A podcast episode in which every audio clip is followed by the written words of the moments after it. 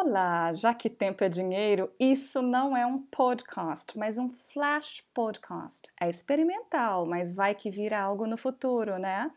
Bem, carnaval chegando e apesar de termos saudades do carnaval que não viveremos, com certeza, algumas pessoas vão aproveitar este período para viajar, não é mesmo? E olha, se tem algo que cause desconforto em viagem de avião, além de turbulência, é quando o avião arremete, não é? Agora, como que a gente diz que o avião arremeteu em inglês?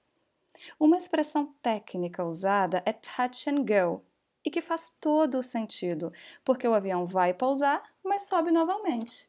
Então, se você quer dizer que você estava indo para uma temporada maravilhosa em Noronha, mas então, antes de aterrizar, o avião arremeteu, sei lá, três vezes, você pode dizer: The airplane had to touch and go three times.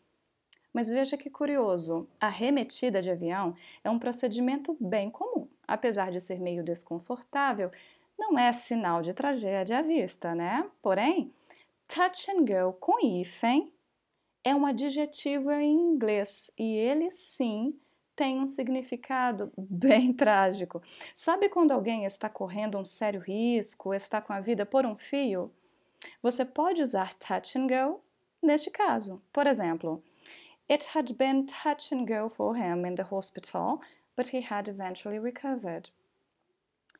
E aí, gostou de saber destes dois significados de touch and go? Me diz então. Bom final de semana e aproveite o feriado.